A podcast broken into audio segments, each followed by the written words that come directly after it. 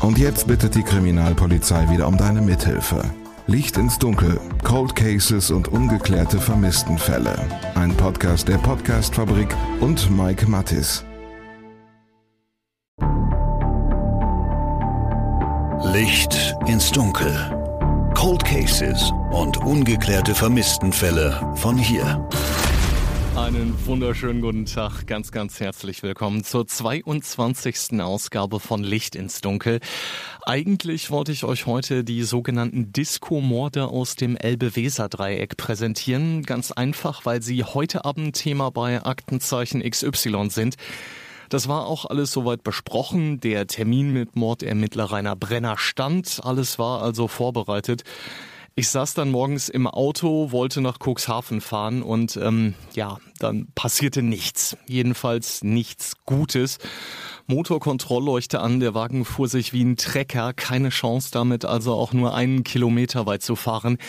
War natürlich richtig ärgerlich, weil ich euch diese Verbrechensserie tatsächlich sehr, sehr gerne am Tag der XY-Ausstrahlung präsentiert hätte. Aber was hilft's? Wir haben also den Interviewtermin verschoben und dann bekommen wir demnächst eventuell sogar erstes Feedback, was die Zeugenaufrufe bei Aktenzeichen XY in den sogenannten Disco-Morden ergeben haben. Ich halte euch da auf dem Laufenden die Disco-Morde, die sogenannten Disco-Morde aus dem Elbe-Weser-Dreieck. Also heute Abend Thema bei Aktenzeichen XY.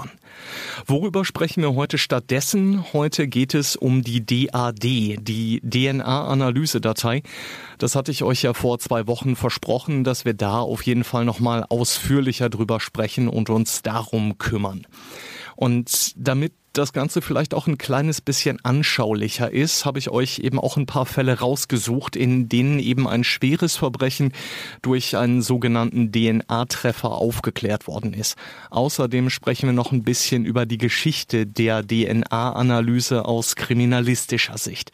Dazu gleich mehr. Erstmal lassen wir uns von LKA-Pressesprecher Frank Scheulen erklären, was diese DAD denn eigentlich überhaupt ist. Die DNA-Analysedatei ist keine Gendatei, wie häufig bezeichnet wird, sondern das ist eine Datei, in der das Ergebnis einer DNA-Analyse eingespeichert wird. Und am Ende eines Analyseprozesses gibt es bei der DNA-Analyse eine Formel.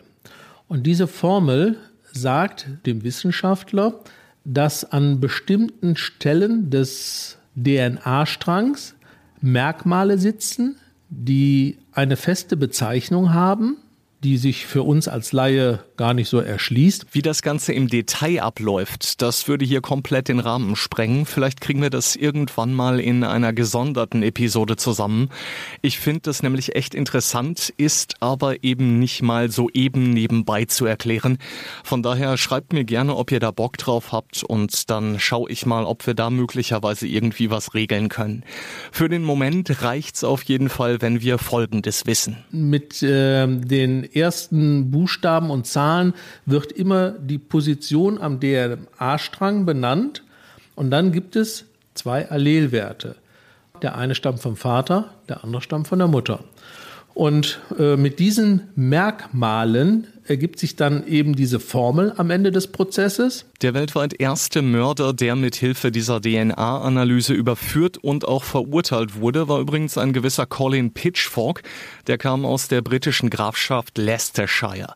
Das liegt im Osten der britischen Midlands. Verwaltungssitz ist Leicester und ähm, ja liegt ungefähr knapp 45 Kilometer südlich von Nottingham, damit ihr euch in etwa vorstellen könnt, wo das ist. Im Sommer 1986 ist Colin Pitchfork 26 Jahre alt und mehrfach vorbestraft, unter anderem wegen sexueller Belästigung. Am 31. Juli vergewaltigt und tötet er die damals 15-jährige Dawn Ashworth. Ihre nackte Leiche wird zwei Tage nach ihrem Verschwinden im Gebüsch eines abgelegenen Fußwegs gefunden. Bei der Autopsie stellen die Rechtsmediziner fest, dass Dawn Ashworth brutal vergewaltigt und danach erdrosselt worden war. An ihrer Leiche stellen die Ermittler außerdem Spermaspuren sicher.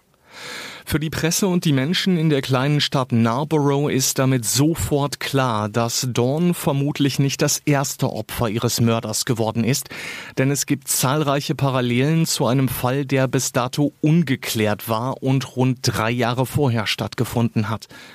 Im November 1983 war die damals ebenfalls 15-jährige Linda Mann erdrosselt worden.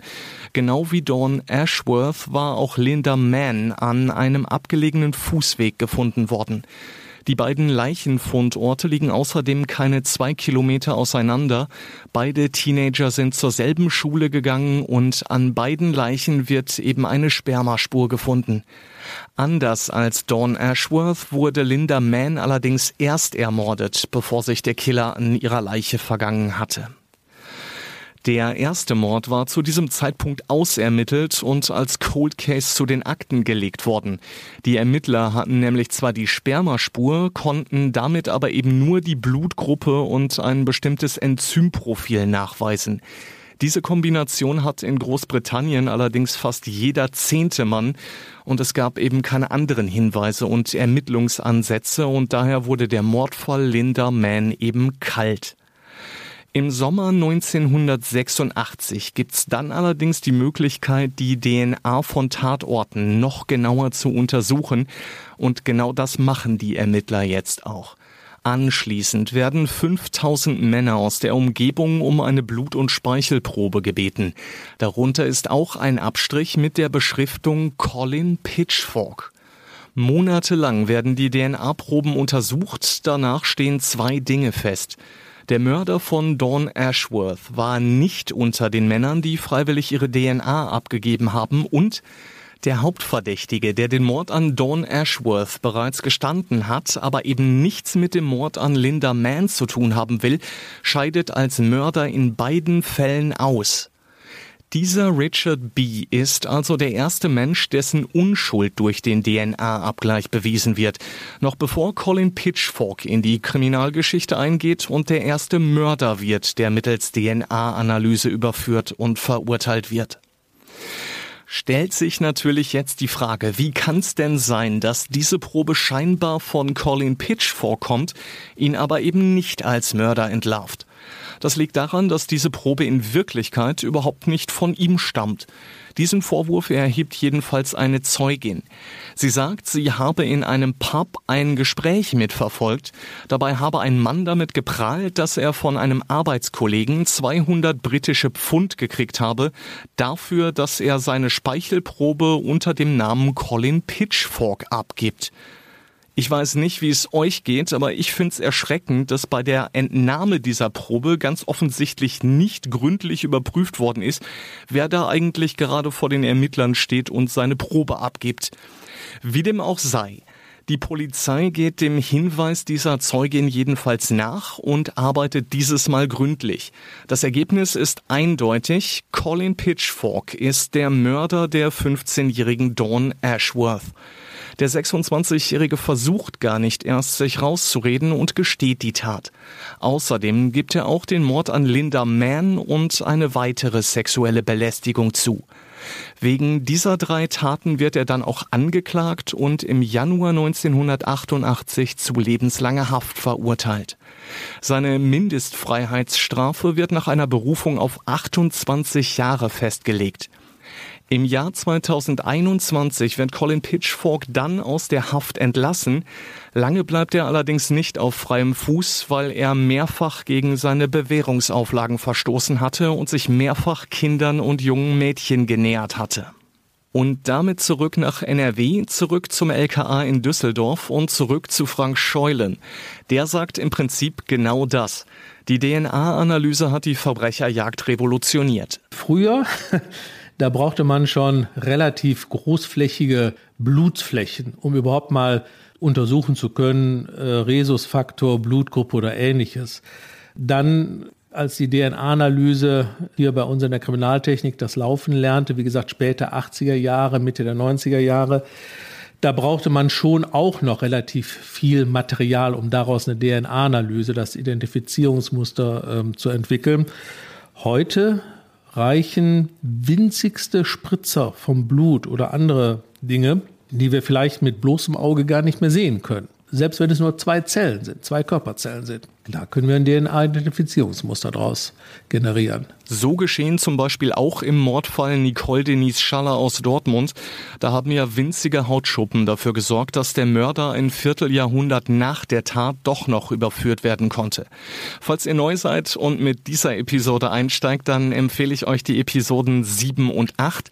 Da geht es ganz ausführlich darum, wie die Polizei den Mord an der damals 16-jährigen Schülerin doch noch aufgeklärt hat. Dass die DNA-Analyse mittlerweile so weit fortgeschritten ist, hat fürs LKA in Düsseldorf natürlich auch Konsequenzen. Zum einen macht es die Arbeit intensiver, weil mehr untersucht wird. Zum anderen aber, und auch das gilt in gewissen Teilen auch für die Fingerabdrücke, sind wir ja im zusammenwachsenden Europa. Da gibt es das sogenannte Schengener Abkommen.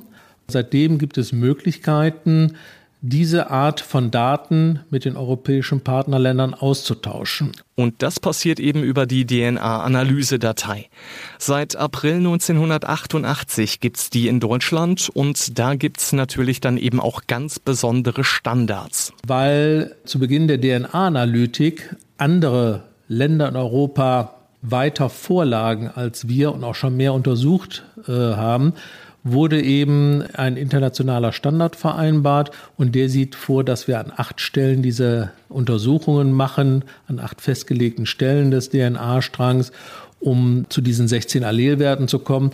Und damit ist es dann auch recherchierbar in anderen Ländern. Also beispielsweise in den Niederlanden, in Belgien, in Frankreich. Das richtet sich dann zunächst nach Schengen, dann später nach dem sogenannten Prümer Vertrag, der das genauso ausformuliert hat. Und das sind Dinge, die das Bundeskriminalamt regelmäßig macht. Die DNA-Analysedatei wird beim Bundeskriminalamt geführt. Die Landeskriminalämter liefern die Daten dazu an. Frank Scheulen liefert uns da auch gleich mal ein paar Zahlen zu, damit wir ein ungefähres Bild haben, welche Größenordnung das Ganze hat. In der DNA-Analysedatei, die beim BKA geführt wird, da haben wir Stand erstes Quartal 2022 insgesamt knapp 1,2 Millionen Datensätze. Und wie gesagt, diese Datensätze schlüsseln sich auf in sogenannte Tatortspuren. Das sind also Datensätze von einer Spur an einem Tatort, dessen Verursacher wir noch nicht kennen, aber wir haben das DNA-Identifizierungsmuster. Und die, andere, die zweite Alternative ist dann eben der Personenbestand, wo wir Personen haben, die ähnlich wie bei einer erkennungsdienstlichen Behandlung irgendwann im Rahmen eines Strafverfahrens eine Speichelprobe abgeben mussten, die dann entsprechend analysiert wurde, wo dann eben dieses DNA-Identifizierungsmuster eingestellt ist, wo wir dann die Personaldaten dazu haben. Das mit den Tatortspuren erklärt uns der LKA-Pressesprecher jetzt noch mal ein kleines bisschen ausführlicher, und zwar anhand eines fiktiven Beispiels. In einem Raum ist eine Person ermordet worden und es liegen einzelne Zigarettenstummel rum und es stehen, sage ich mal, zwei benutzte Gläser. Dann sind das natürlich die Klassiker, die man untersucht. Und dann wird man ja wahrscheinlich an einem Glas äh, DNA-Spuren des Opfers finden. Also DNA-Spuren generiert man aus Speichelspuren, aus Blut, aus Körpersekreten, äh, Sperma etc. Da wird man also recht schnell feststellen, was ist vom Opfer. Und dann wird man zu dem Ergebnis kommen, da gibt es noch andere Spuren von einer Person, die wir nicht kennen. Und genau das passiert den Ermittlern immer wieder. Sie finden DNA-Material, das nicht zum Opfer gehört und mit ziemlicher Wahrscheinlichkeit sogar vom Täter stammt. Früher hätten die Ermittler an dieser Stelle kaum eine Chance gehabt, das auch zu nutzen. Heute führt das regelmäßig zu Treffern. Damit wir diesen Spurenleger diesen Inhaber dieser DNA finden, gibt es die DNA-Analysedatei. Und da wird dann eben diese Spur eingestellt als sogenannte Tatortspur. Und im Rahmen dieses Prümer-Abgleiches wird dann dieser Spur auch mit anderen europäischen Ländern abgeglichen. Zum einen habt ihr eine Person, auf die dieses DNA-Identifizierungsmuster passt in eurer Datei, wo ihr also das Muster habt und wisst, von wem es ist. Oder habt ihr womöglich auch eine Tatortspur? von dem gleichen Spurenleger, den wir aber dann immer noch nicht kennen. Genau an dieser Stelle hilft die DAD den Ermittlern mittlerweile regelmäßig. Und dabei sprechen wir nicht nur von Mord und anderen schweren Verbrechen. Im Bereich des Diebstahls und Unterschlagung, das ist also da, wo sich der klassische Wohnungseinbruch verbirgt, durch die Qualitätsoffensive, die wir vor etlichen Jahren gestartet haben, wo eben die Kollegen noch intensiver, noch besser ausgebildet wurden, wo mehr Spuren bei Einbruchstatorten gefunden wurden. Allein aus diesem Deliktsbereich haben wir in der Gesamtheit der Jahre knapp 55.000 Treffer erzielen können.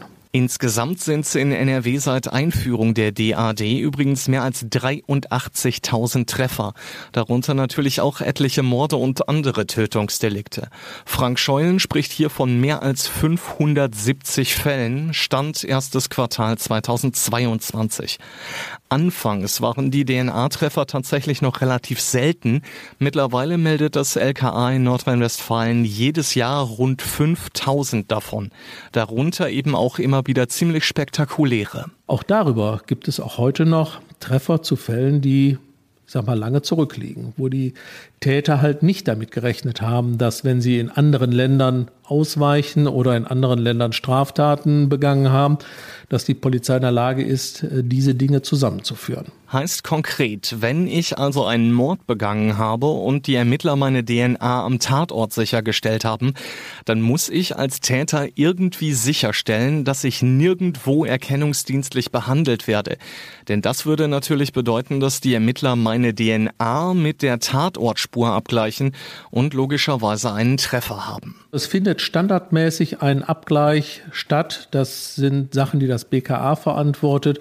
Ich weiß nicht, ob jeden Monat oder alle zwei Monate, aber da gibt es äh, standardmäßige Abgleiche mit den angeschlossenen Ländern, mit den angeschlossenen Dateien. Und weil dadurch eben immer wieder Fälle geklärt werden, wo die Polizei vor einigen Jahren eben noch keine Ahnung hatte, ob sie die Fälle jemals klären kann, spricht Frank Scheulen bei der DNA-Analysedatei von einem unheimlich wertvollen Instrument für die Polizei. Mit diesem Instrument, um jetzt da nochmal in die Rückschau zu gehen, haben wir im Laufe der letzten Jahre natürlich auch sehr viele Fälle im Nachhinein klären können wo der Täter Spuren am Tatort hinterlassen hat und sich überhaupt keine Vorstellung wahrscheinlich davon gemacht hat, dass er durch sein Handeln Spuren hinterlassen hat. Also wenn man sich die Hand gibt, hat man automatisch Körperzellen ausgetauscht, weil jeder Mensch hat Körperzellen, verliert Körperzellen, wicht sich auch schon mal durchs Gesicht, putzt sich die Nase und ähm, das sind alles Dinge, die wir uns heute zunutze machen, um beispielsweise lange zurückliegende Tötungsdelikte, die wir bisher noch nicht haben klären können, erneut uns auf die Asservate zu fokussieren, die nochmal alle durchzuschauen und mit den heutigen Möglichkeiten, die wir haben, da nochmal DNA-Analysen durchzuführen. Und dadurch sind in den letzten 10, 20 Jahren sehr viele Delikte geklärt worden, die vielleicht ohne das Instrument der DNA-Analyse und der Recherche in der DNA-Analysedatei möglicherweise nie geklärt worden wären. Ein ganz aktuelles Beispiel ist der Mordfall Claudia Otto. Der steht ja kurz vor der juristischen Aufarbeitung. Vielleicht sprechen wir da irgendwann mal in unserer Rubrik Cold Case Closed drüber. Voraussetzung dafür natürlich, dass der Fall dann eben auch offiziell geklärt ist. Heißt also vorausgesetzt, es gibt ein rechtskräftiges Urteil. In diesem Mordfall aus dem Jahr 1987 haben die Mordermittler jedenfalls mit Hilfe der Cold Cases Unterstützungskräfte vom LKA dafür gesorgt, dass nur eine DNA-Spur als Täterspur in Frage kommt. Und die gehört eben zum jetzt angeklagten 66-jährigen Detmolder. Da gibt's keinen Zweifel, sagen die Forensiker. Der Angeklagte ist übrigens einschlägig vorbestraft und hat bis 2020 über 30 Jahre lang im Knast gesessen für einen Doppelmord, den er im Jahr 1989 im Sauerland begangen hatte. Am Ende des Tages gilt für ihn im Mordfall Claudia Otto aber selbstverständlich die Unschuldsvermutung. Kann natürlich aber auch komplett anders laufen. Auch das macht Frank Scheulen hier an einem Beispiel deutlich. Da sind Fälle zusammengeführt worden, Entweder hatten wir eine Person und haben einen Tatort dazu bekommen oder wir hatten eine Tatortspur, kannten den Spurenleger nicht, der ist dann dazu gekommen. Und ähm, diese knapp 83.000 Treffer, das ist schon eine beachtliche Summe. Und letztendlich darf kein Täter, der bislang unentdeckt geblieben ist, sich weiterhin in der Sicherheit wiegen. Mir kann nichts passieren. Das Delikt liegt schon lange zurück. Man hat keine Spuren gefunden. Ich bin sicher. Nein, die Denke ist falsch. Irgendwann bekommen wir die Täter und dann wird äh, geschellt und dann stehen Kollegen mit dem Haftbefehl vor der Türe. Wir wissen nur nicht genau, wann. Das ist natürlich eine Situation, mit der zu Beginn der DNA-Analyse natürlich niemand gerechnet hätte. Ganz im Gegenteil, sagt Frank Scheulen, damals gab es nämlich große Vorbehalte. Zum einen der DNA-Analyse-Datei, Klammer auf, Stichwort gläserner Mensch, Klammer zu und natürlich auch in Bezug auf die Datei. So nach dem Motto, was machen die mit den Daten? Was macht der Staat mit den Daten?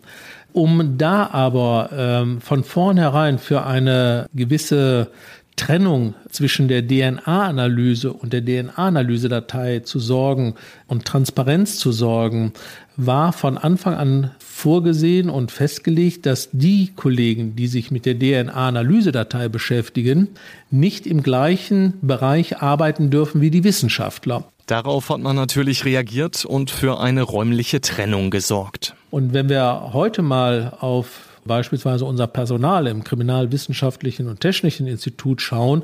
Das ist also das Institut im Land Nordrhein-Westfalen, das die meisten DNA-Analysen untersucht.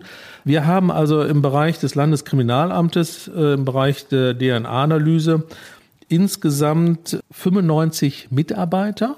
Und die, die gesamte Kriminalwissenschaft und Technik bei uns im Landeskriminalamt umfasst 280 Mitarbeitende. Und 95 davon sind nur und ausschließlich für DNA-Analysen tätig und zuständig. Da sind also 25 Wissenschaftler, weitere Mitarbeitende, die Laborarbeiten machen, die Untersuchungen vorbereiten. Und die haben tatsächlich so viel zu tun, dass mittlerweile regelrecht outgesourced worden ist. Irgendwann entstanden auch mal Untersuchungshalten, weil im Laufe der Zeit immer mehr Spuren von Tatorten oder an Tatorten gesichert wurden, die ja alle irgendwie analysiert werden mussten. Und als die Berge dann zu groß waren, hat man in Abstimmung mit dem Ministerium sich dazu entschieden, Untersuchungen outzusourcen. Das heißt, bei einfacheren Delikten, wie beispielsweise einem Wohnungseinbruch, wo wir Spuren finden, dann haben wir die Möglichkeit, diese DNA-Analyse nicht durch uns machen zu lassen, sondern durch externe zertifizierte Labore. Diese Verteilung wird natürlich hier gemacht, ist auch sehr aufwendig vom Personal, dieses ganze Controlling. Aber da sprechen wir knapp von etwa 23 1500 Vorgänge im Jahr, die wir an Externe weitergeben. Ja, das ist natürlich eine Hausnummer und das eben auch nur in Nordrhein-Westfalen. Da könnt ihr euch also vorstellen, was da deutschlandweit jedes Jahr zusammenkommen muss. Heißt aber eben auch, dass das Kriminaltechnische Institut in Nordrhein-Westfalen nur die schweren Verbrechen selber untersucht. Wir behalten tatsächlich nur die Untersuchungen, die sogenannten Multiplex-Untersuchungen. Das heißt, das sind Untersuchungen an Asservaten, wo verschiedene Sachen untersucht werden. Also beispielsweise Untersuchungen auf Fingerabdrücke, auf Faserspuren, auf DNA-Spuren. Und das sind die, auf die wir uns konzentrieren und die anderen Dinge werden ausgesourced. Jetzt haben wir natürlich immer wieder darüber gesprochen, dass mit Hilfe der DNA-Analyse-Datei Mörder überführt worden sind. Das ist aber eben nicht der einzige Vorteil. Das habe ich vorhin schon kurz angedeutet, als es um die Überführung von Colin Pitchfork ging. Da gab es ja diesen einen Verdächtigen und der wäre vermutlich eben auch verurteilt worden, wenn ihn da nicht der DNA-Abgleich gerettet hätte und ihn als Täter ausgeschlossen hätte. Wer zweifelsfrei unschuldig ist, der kommt natürlich auch nicht in die DAD, völlig klar. Wir verfolgen keine unschuldigen Menschen. Das ist ein ganz normales Ermittlungsinstrument für die heutige moderne Kriminalpolizei in Nordrhein-Westfalen, aber auch in den anderen Ländern und auch europaweit.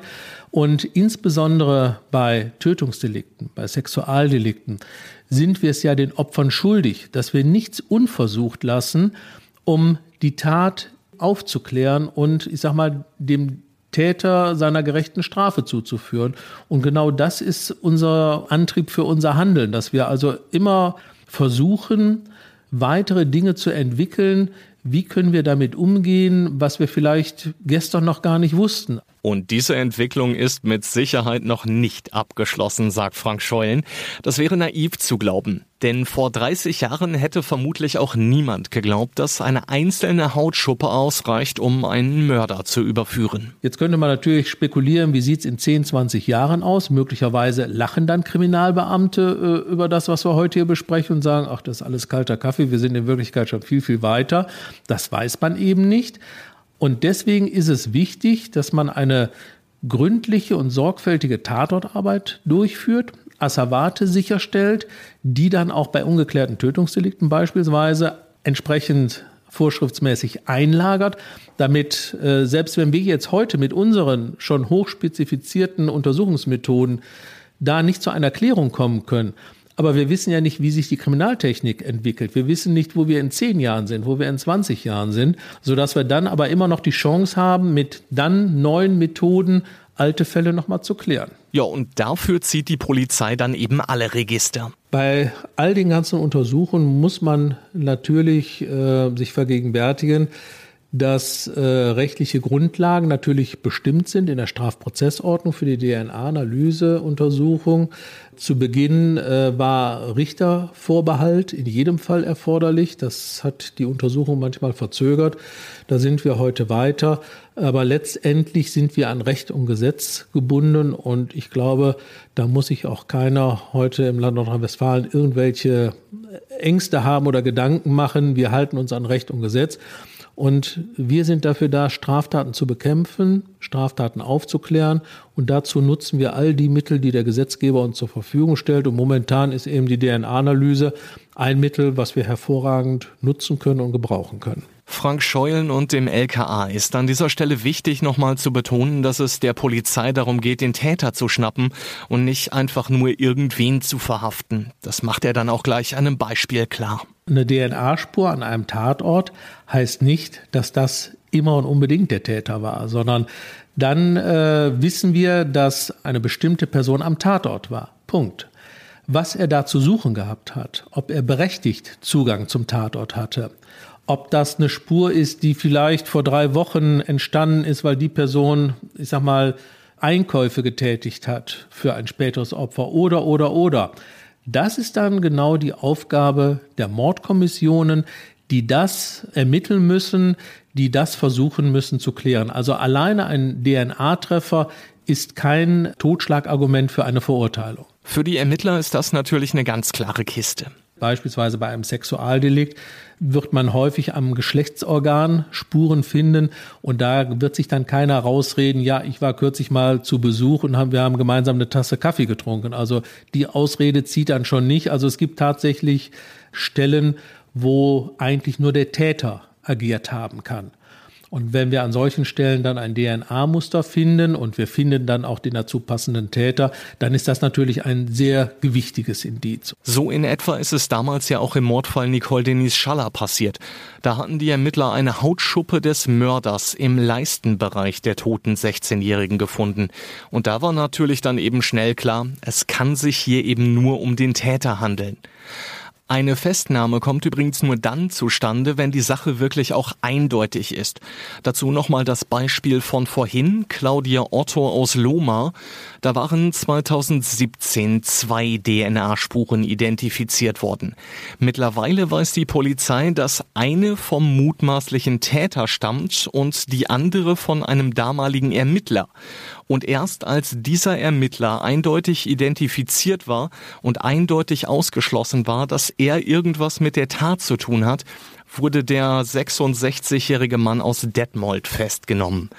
Der Prozess beginnt übrigens am 10. November 2022 vor dem Landgericht Bonn. Wenn ihr euch das alles nochmal ganz genau anschauen wollt, wie das funktioniert, dann ist das natürlich überhaupt kein Problem. Da gibt's eine ausführliche Erklärung der Polizei zu, die damals entstanden ist, als die Polizei einen bis heute ungeklärten Mord komplett neu aufgerollt hat. Wir haben anlässlich dieser besonderen Öffentlichkeitsfahndung im Zusammenhang nach dem Tötungsdelikt Claudia Ruf vor einigen Jahren, als nochmal großflächig Speichelproben durchgeführt wurden, ein entsprechendes Erklärvideo beauftragt durch eine externe Agentur, die genau die Schritte erklärt, was passiert bei einem Massenspeicheltest und wie geht die Polizei vor, was passiert mit den Proben um den Menschen die Angst davor zu nehmen. Das ist auf der Internetseite abrufbar. Da kann jeder reinschauen. Da wird es dann nochmal kurz erklärt. Denn äh, unser Interesse ist es ja nicht, Datensammlungen zu betreiben, sondern wir wollen halt immer nur schauen, wie können wir eine Straftat aufklären, wie können wir einen Tatverdächtigen identifizieren, wie können wir das beweissicher machen für die Gerichte, wie können wir dem Täter seiner gerechten Strafe zuführen. Und ich finde, dem ist nichts hinzuzufügen. Schönes Schlusswort für heute. Ihr Lieben, ich hoffe, da war heute wieder ein kleines bisschen was Neues für euch dabei. Feedback wie immer sehr gerne per Mail an post at lichtinsdunkel-podcast.de oder schreibt mir eine Nachricht auf Instagram.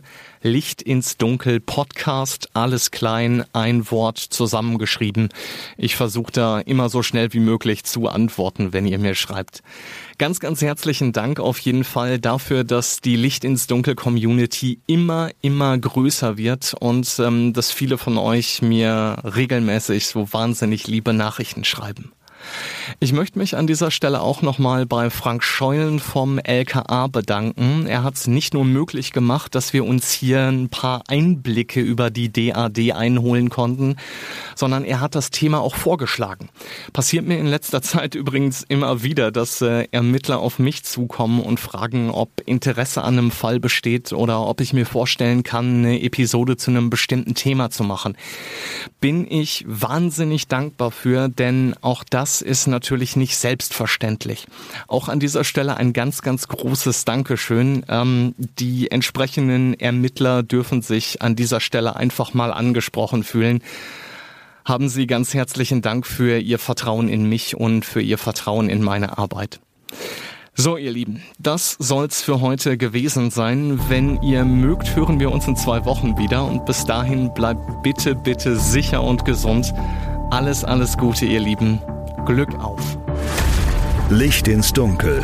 Cold Cases und ungeklärte Vermisstenfälle von hier. Eine Produktion von Mike Mattis und der Podcastfabrik. Ein Blutbad an Heiligabend in Gütersloh, ein Giftmord in Bielefeld oder ein Femizid in Preußisch-Oldendorf. Die schlimmsten Verbrechen passieren unmittelbar vor unserer Haustür. Im Podcast Ostwestfälle gehen wir den Verbrechen auf die Spur. Wir sprechen mit Strafverteidigern, mit Journalistinnen und Journalisten, die die Fälle Monate, teilweise sogar jahrelang begleitet haben. Ostwestfälle, der True Crime Podcast der Neuen Westfälischen. Jetzt auf nw.de und überall, wo es Podcasts gibt.